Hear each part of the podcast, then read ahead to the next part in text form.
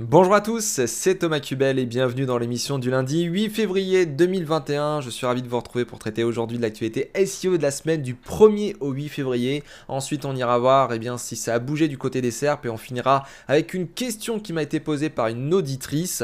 Euh, un petit contexte, euh, voilà, une direction et des chargés de contenu qui veulent pas trop changer euh, des pages où il y a cannibalisation entre des articles de blog et des pages business. Donc on va voir comment on peut faire quand on a cannibalisation et que euh, on a des problèmes euh, à faire changer, euh, par exemple les requêtes, l'indexation, la sémantique des pages, etc. Je vais répondre à la question de cette auditrice en fin d'émission. Avant de commencer l'actualité SEO, je vous invite à liker, mettre les pouces bleus, ça fait toujours plaisir, vous abonner, partager le podcast, m'envoyer vos questions sur le site. Vous connaissez maintenant, n'oubliez pas de le faire, ça m'encourage à continuer. Et du coup, bah, c'est parti, on va commencer avec l'actualité SEO. On commence avec un article de Mathieu Chartier sur le blog internet-formation.fr sorti le 3 février 2021.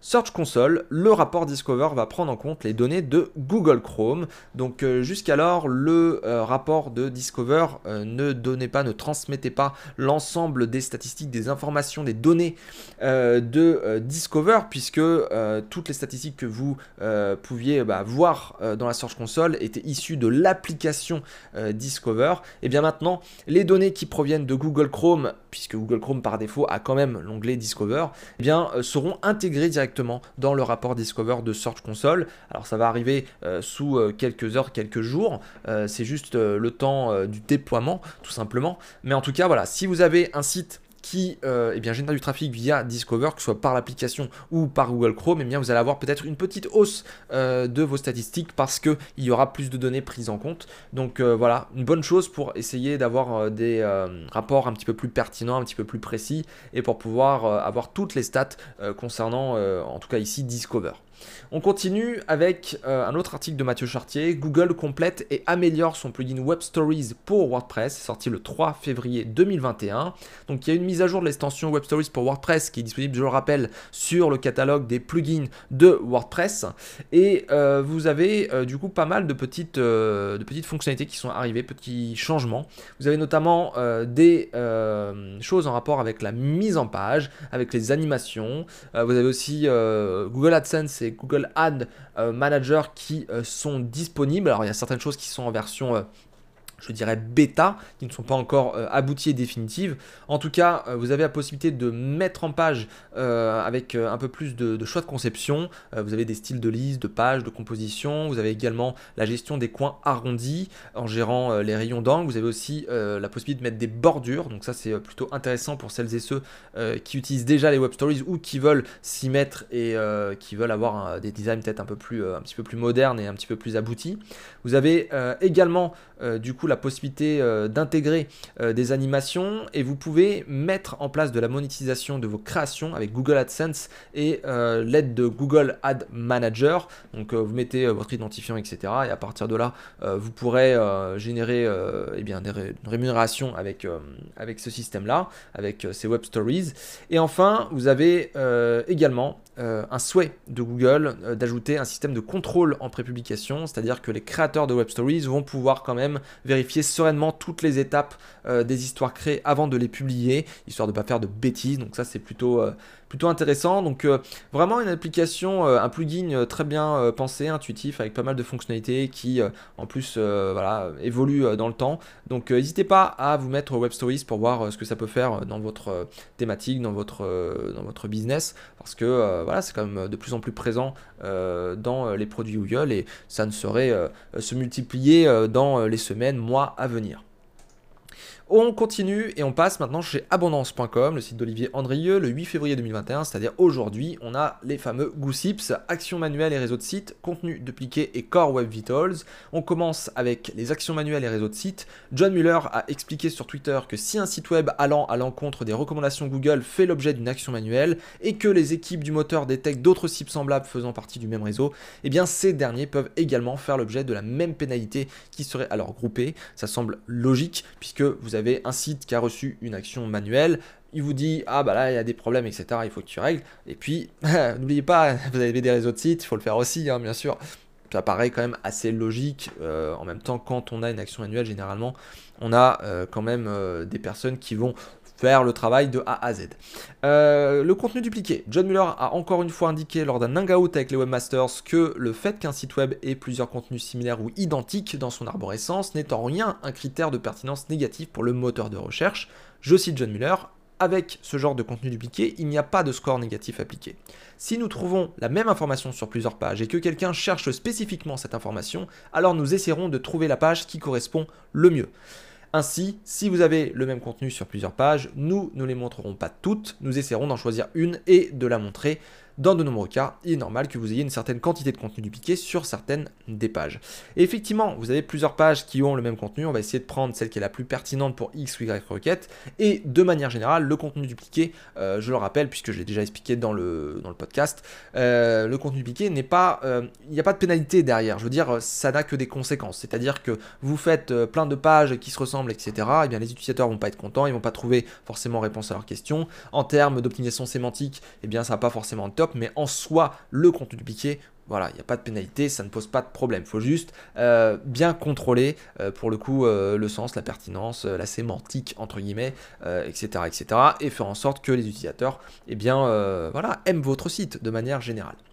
On continue avec euh, les Core Web Vitals. John Muller a expliqué euh, sur Twitter que dans le cadre du projet Page Experience, les KPI de Core Web Vitals qui seront mis en place au mois de mai, on n'arrête pas de le répéter, seront les mêmes quel que soit le type de site. Ainsi, un gros site de contenu, une plaquette simple ou un site e-commerce par exemple seront traités à la même enseigne. Il n'y aura pas de différence dans la façon dont ces indicateurs seront pris en compte. Et oui, on a l'égalité entre euh, les sites, donc ça c'est plutôt intéressant. c'est pas parce que vous aurez un site e-commerce que on euh, vous sera moins euh, exigeant euh, avec vous.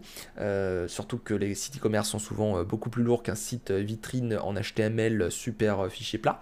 voilà. Donc ça c'est plutôt intéressant, tout le monde va devoir être nickel au niveau des LCP, FID et CLS, donc ça c'est plutôt cool. On continue et on termine avec abondance.com, ensuite on ira chez arrobasnet et Systrix je baisse un petit peu le micro, voilà.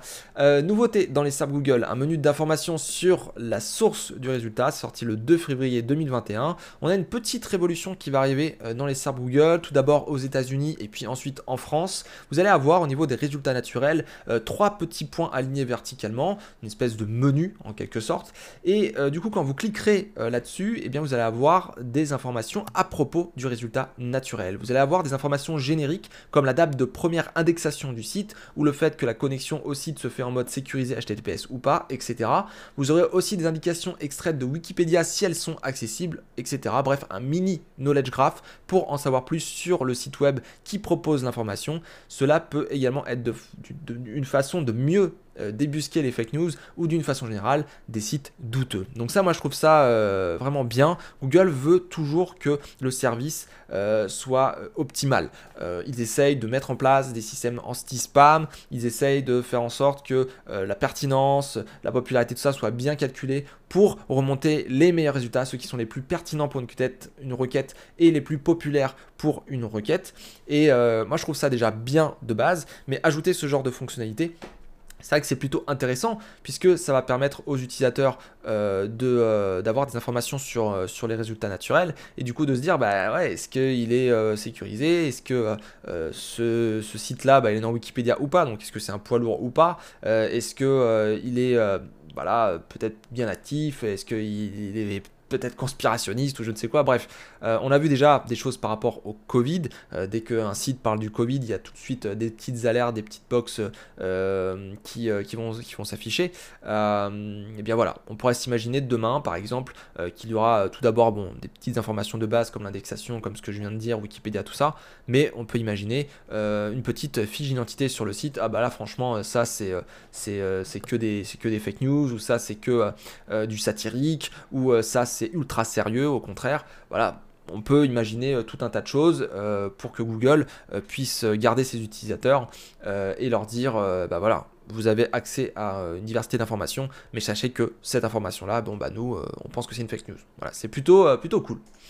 Euh, on continue, on passe chez arobasnet.com le 5 février 2021. Google prend des mesures contre les sites avec des prix inexacts.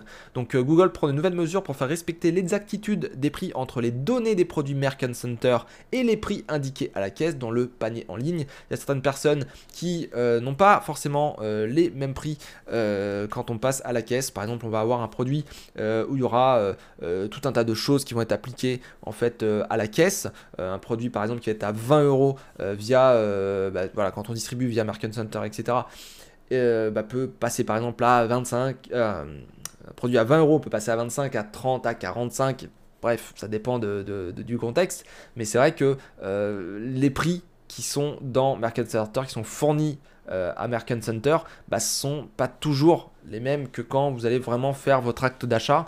Et c'est vrai que ça fait des surprises auprès des utilisateurs. Et en même temps, bah, Google, au niveau de ses fonctionnalités, euh, c'est vrai que voilà, on navigue, on navigue, on navigue. Et puis, euh, on voit des prix, ah, les champs, etc. Super. Et puis, on passe à la caisse. Et puis, ah, bah, franchement, on s'est fait avoir. quoi. Donc, euh, ça, ça ne sera plus possible.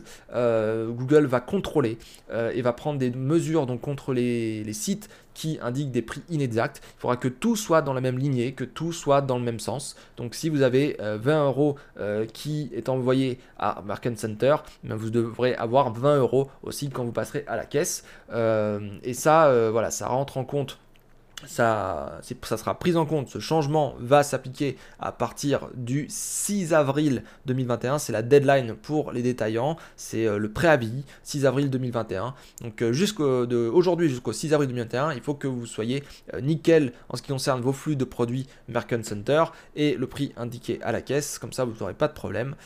donc vraiment, essayez de faire ce changement-là parce que si vous ne faites pas ce changement, vous aurez un avertissement et ensuite vous aurez 20 jours pour résoudre l'écart, sinon votre compte Merchant Center eh sera euh, suspendu. On continue avec euh, Core Web Vitals, comment améliorer LCP, FID et CLS. C'est un article de arrobasnet.com sorti le 2 février 2021. Donc, euh, rappelez-vous, en mai, il y a un truc qui sort qui s'appelle le Page Experience et les Core Web Vitals. Et euh, vous devez optimiser les LCP, FID et CLS. Donc, moi, je vous invite vraiment à lire cet article. Je ne vais pas voilà, en parler en détail ici. Mais en tout cas, vous avez quelques pistes sur qu'est-ce que déjà le LCP, le Largest Contentful Paint, le CLS, le Cumulative Layout Shift, et enfin le FID, le First Input Delay, où là, euh, voilà, il va falloir vraiment être taqué pour essayer euh, euh, déjà d'avoir un site qui soit rapide, hein, pour améliorer la, conversion, pour améliorer de manière générale le SEO, puisque ça va avoir quand même un petit boost hein, ce truc là. Maintenant, faut pas non plus dépenser des millions d'euros pour essayer d'atteindre ces, euh, ces, trois, euh, ces, trois, euh, ces trois indicateurs dans le vert. Mais voilà, vous avez un article qui a été fait par robasnet.com qui vous présente un petit peu plus en détail les différents signaux web essentiels et vous avez quelques petites pistes sur comment améliorer le LCP, le FID, le CLS. Donc allez voir cet article qui a été traduit de Brightage. ça va être plutôt intéressant, je pense, pour ceux et celles qui, qui veulent améliorer la vitesse de leur site et de leur page. Et surtout, ne faites pas juste la page d'accueil, s'il vous plaît. Euh, on continue avec euh, Sistrix euh, qui nous a fait, vous rappelez-vous, rappelez-vous un, article sur les gagnants SEO français de 2020 avec l'index Watch 2020. Et bien là, vous avez les perdants SEO français qui sont sortis le 3 février 2021, index Watch 2020, les perdants SEO français. Vous pouvez aller sur le blog de sistrix.fr pour aller voir tout ça. Donc là, pareil, hein, je vous invite à lire l'article, il est en description comme d'habitude. Donc vous avez différentes les sites d'actualité, euh, les facteurs pandémie, box d'actualité, la migration, euh, les marketplaces, les dictionnaires et wiki, le AT, euh, les mises à jour par rapport aux intentions, etc., la véracité, les sites de voyage, sites médicaux. Vous avez un tableau avec une conclusion qui dit globalement voilà, que Google essaie de comprendre au mieux l'intention pour fournir les meilleurs résultats. Vraiment, allez voir euh, cet article, il est vraiment complet, il y a, vraiment des, choses intéressantes. Je termine la veille euh, SEO de la semaine avec euh, définitionmarketing.com. Je voulais remercier tout simplement définitionmarketing.com parce qu'ils ont mis en ligne eh bien, ma vidéo sur SEOlizer, cet outil qui permet d'analyser les logs, de crawler son site et d'avoir tout un tas d'indications assez intéressantes. Donc merci pour la citation de, de SEOlizer et du coup de ma chaîne YouTube. Euh, pour, euh, pour cette définition d'analyse de log SEO euh, sur ce site définition marketing. Donc merci beaucoup. Je termine la VSIO avec euh, la météo des SERP. Donc très calme la semaine dernière encore une fois. Ça fait quelques semaines qu'on a voilà, assez peu de volatilité intense sur, sur Google. Donc est-ce que les indicateurs de volatilité sont tous mauvais ou est-ce que c'est Google qui fait juste des changements voilà normaux, on va dire. Euh, ça bouge, hein, ça bouge toujours hein, maintenant. Mais voilà, il n'y a pas de grosses, grosses, grosses euh, mises à jour, de grosses volatilités où vraiment on repeint euh, tous les murs. Donc voilà. Est-ce que ça bouge du côté Google? J'ai pas vu grand chose sur Twitter. J'en ai vu juste un tout petit. J'ai vu un petit tweet là passer fin de semaine dernière, vendredi, samedi, qui disait ça bouge là en ce moment, non? Personne n'a répondu. Bon, écoutez, euh, moi je vois pas grand chose. Euh, projet client, tout ça, pas grand chose. Donc, euh, a priori, pas très très volatile en ce moment, même si ça bouge comme d'habitude, hein, machine learning, processus continuel, etc. etc. on termine l'émission avec du coup le sujet du jour. Il y a une personne qui m'a contacté, une auditrice. je vais vous lire du coup eh bien, le contexte et puis les différentes questions, puis je vais y répondre.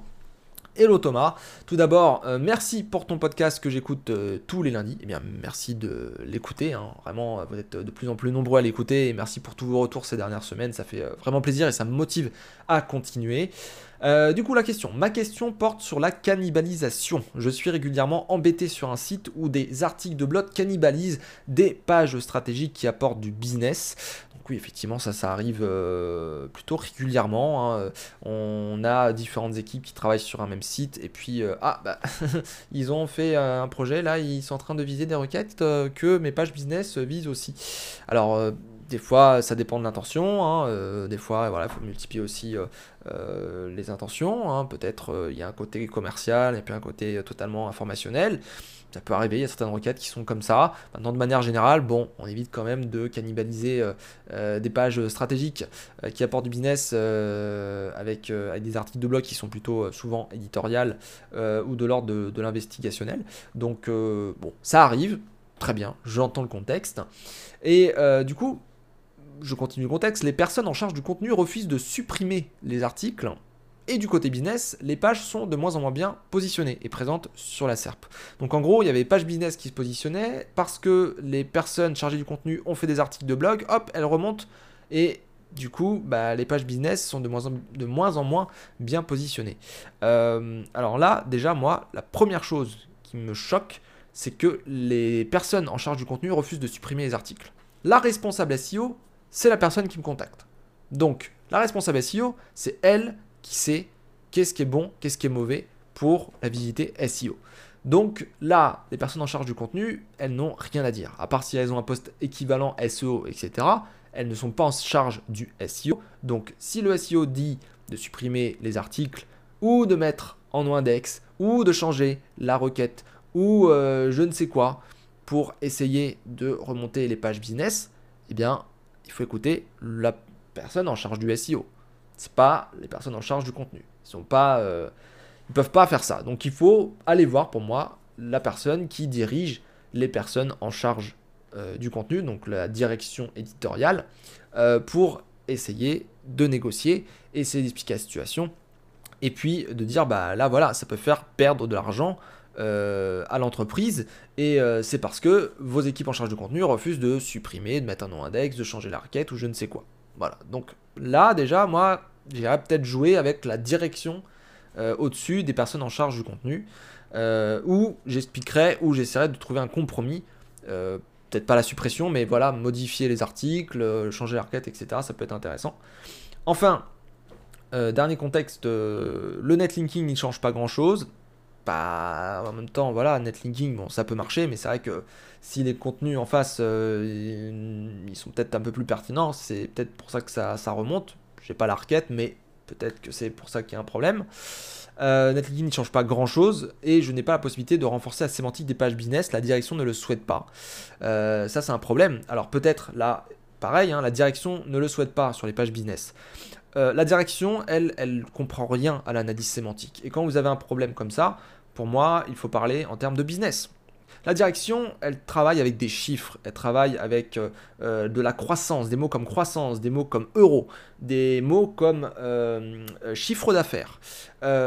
donc la direction, si elle n'entend pas qu'il faut renforcer la sémantique, eh bien, il faut dire, il faut renforcer le ROI, le retour sur investissement. Il faut renforcer ces pages, il faut améliorer ces pages pour qu'elles génèrent plus d'argent. Il faut jouer sur ces, sur ces arguments-là pour essayer de convaincre la direction que là, bon, vous êtes bien gentil, euh, vous voulez euh, faire attention à votre image de marque, etc. Mais désolé, là, les pages business, il faut, euh, il faut les améliorer, il faut renforcer la sémantique, il faut vraiment passer devant les articles du blog.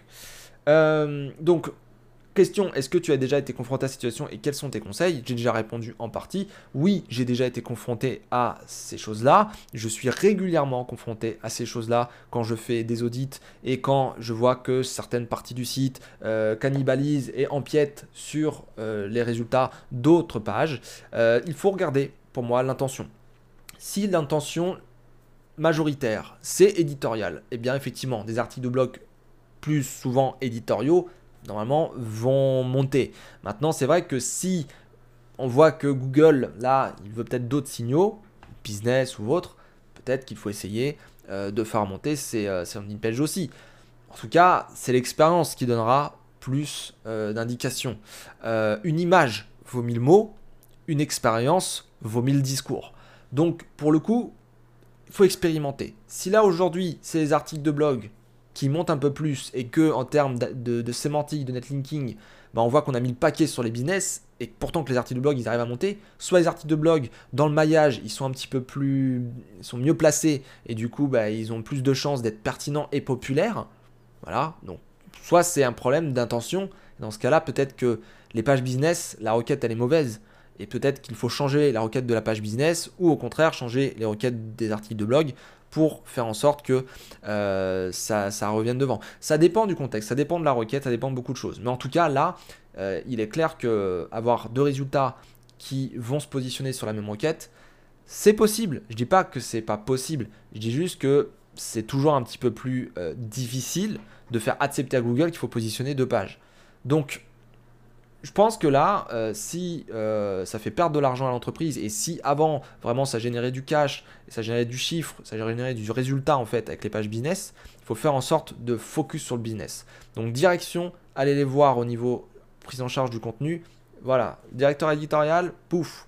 Désolé, mais ils ont fait des, contenus, vos équipes là, ça empiète sur mes pages business. Et si la direction générale, eh bien, euh, ne veut pas changer les pages business, eh bien, il faut bien leur stipuler qu'ils vont perdre de l'argent et que euh, pour le coup, bah voilà, il faudra pas se plaindre euh, qu'on euh, ne les a pas prévenus. Voilà, il fallait renforcer la sémantique, renforcer le netlinking, renforcer peut-être l'apparence des pages. Après, bon, là c'est une histoire de cannibalisation. Ne pas oublier aussi certains algos qui vont faire monter, faire descendre des résultats par rapport ou vis-à-vis d'une requête. On a une requête qui est tapée ça peut exprimer quelque chose quand on est SEO comme ça au, premier coup d'œil, mais regardez les contenus que positionne Google. Qu'est-ce que c'est? Ouvrez les pages, regardez qu'est-ce qu'il y a en commun sur toutes les pages en termes de mots, en termes de sujets, en termes de présentation. Est-ce que là on montre une vidéo? Est-ce que là on montre un produit avec un prix? Est-ce que là on est en train de montrer un article tutoriel étape 1, étape 2, étape 3, étape 10 Est-ce que là on est en train de montrer un comparatif? C'est quoi le truc? Je veux dire, quand on tape la requête, c'est quoi commande Google? La réponse est un peu dans la SERP. C'est une photographie. La photographie peut changer au fur et à mesure du temps. Mais pour le coup, c'est important de capter l'intention en regardant la SERP de manière générale, mais ensuite en ouvrant les 10, 20 premiers et en regardant, ben, vraiment, c'est quoi le truc qui ressort le plus quand je regarde vraiment dans ces, dans, ces, dans ces résultats concrètement, dans ces sites concrètement, dans ces pages concrètement.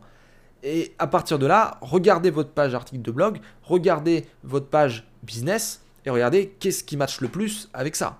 Et ça vous permettra de savoir euh, quelle requête il va falloir modifier, quelle page il va falloir modifier la requête et euh, comment il va falloir agencer votre page pour qu'elle corresponde au mieux aux normes, même s'il faut toujours ajouter un petit peu d'originalité et avoir votre propre marque, vos propres valeurs, etc. Donc voilà ce que je pouvais répondre par rapport à ce contexte et cette question-là. J'espère que j'ai voilà, des, arguments et des euh, idées en espérant que ça, euh, que, ça, que ça se solutionne du coup dans, euh, dans quelques heures, quelques, quelques semaines. En tout cas, c'est toujours difficile effectivement en interne de convaincre certains pôles financiers, pôles direction, pôle management, pôle contenu, pôle UX ou je ne sais quoi quand on est SEO parce que le SEO est quand même vachement mystérieux, vachement obscur pour beaucoup de monde. Euh, voilà, c'est euh, la fin du podcast. N'hésitez pas à vous abonner, n'hésitez pas à aller sur la page Tipeee et à mettre des commentaires, à me remercier, à envoyer des tips euh, si vous le souhaitez, si le cœur vous en dit. Et on se retrouve la semaine prochaine pour un nouveau podcast SEO avec Actu, Météo des Serpes et sujet du jour. Ciao ciao, merci.